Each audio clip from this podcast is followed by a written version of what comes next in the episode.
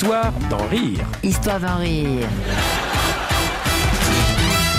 Histoire d'en rire, la bouchère. Je suis inquiète de ce qui se passe avec l'euro. hein. Avec Jean-Claude pour aider l'Irlande, on a acheté du whisky. Anne Romanoff. Bah, la bouchère, c'est un peu une femme des classes moyennes qui a pas sa langue dans sa poche, euh, qui est un peu étriquée, mais en même temps euh, qui a l'air bête, mais qui est plus intelligente que ce qu'elle en a l'air. Enfin, j'ai dit à Jean-Claude, si les prochains c'est le Portugal, moi par solidarité, je refuse d'arrêter de m'épiler.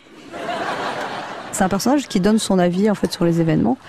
Et là, en fait, euh, c'est au moment de la crise bancaire de 2009 que m'est venue l'idée de ce sketch. Puis ce qui m'inquiète quand même, c'est que la France a perdu le A A A A A. Moi, pendant des années, j'ai cru que le A A A, c'était les andouillettes ou les piles de la télécommande.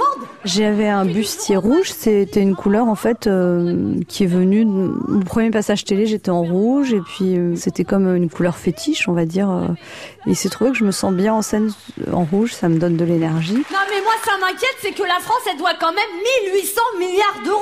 Parce que nous qui travaillons en boucherie, euh, 1800 milliards d'euros, ça en fait des steaks hachés. L'idée de parler quand même de- dans ce sketch d'une situation qui fait flipper tout le monde. On ne sait pas où va l'argent, il y a des flux financiers qu'on maîtrise pas, et ramener ça à quelque chose de concret. Donc la bouchère qui a peur que son plan d'épargnement soit parti en Grèce sans qu'on lui ait dit. Parce que Jean-Claude, il le dit souvent, il dit les banques, elles prêtent plus facilement de l'argent aux États endettés qu'à des particuliers.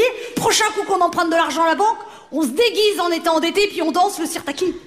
C'est une femme qui parle un peu comme ça. Voilà, c'est c'est pas un accent, mais c'est une voix un peu particulière, des intonations de voix un peu spécifiques, de manière à ce que quand ce personnage arrive dans le spectacle, les gens le reconnaissent tout de suite. C'est pour ça, l'autre jour, j'étais à la boucherie, j'ai dit à Jean-Claude, j'appelle la banque, je veux savoir où en sont nos économies. Euh, comment je me trouve dans ce sketch? Je me trouve pas mal. euh, c'est sûr que quand sur scène je fais des grimaces, moi je fais abstraction de la beauté physique et puis euh, c'est c'est bien comme ça.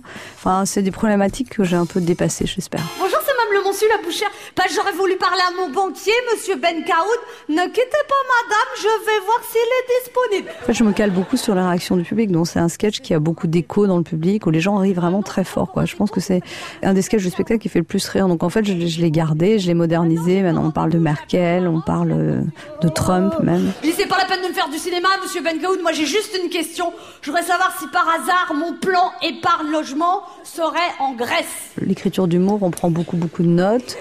Il faut beaucoup se laisser aller au départ, écrire n'importe quoi. Après, beaucoup condenser. Euh, bah, je dis, comment ça euh, Moi, vous me prêtez un vélo, je le mets dans mon garage, je sais où c'est que je le stocke, hein Moi, si c'est ça, le prochain coup que je mets de l'argent chez vous, je fais des croix sur les billets, je veux récupérer les mêmes. On essaye des choses, et après on teste en public, après on regarde là où les gens rigolent ou rigolent pas, et on coupe euh, là où c'est pas drôle pour arriver à ce qu'il y ait une phrase, un rire. Histoire d'en rire, à podcaster sur FranceBleu.fr.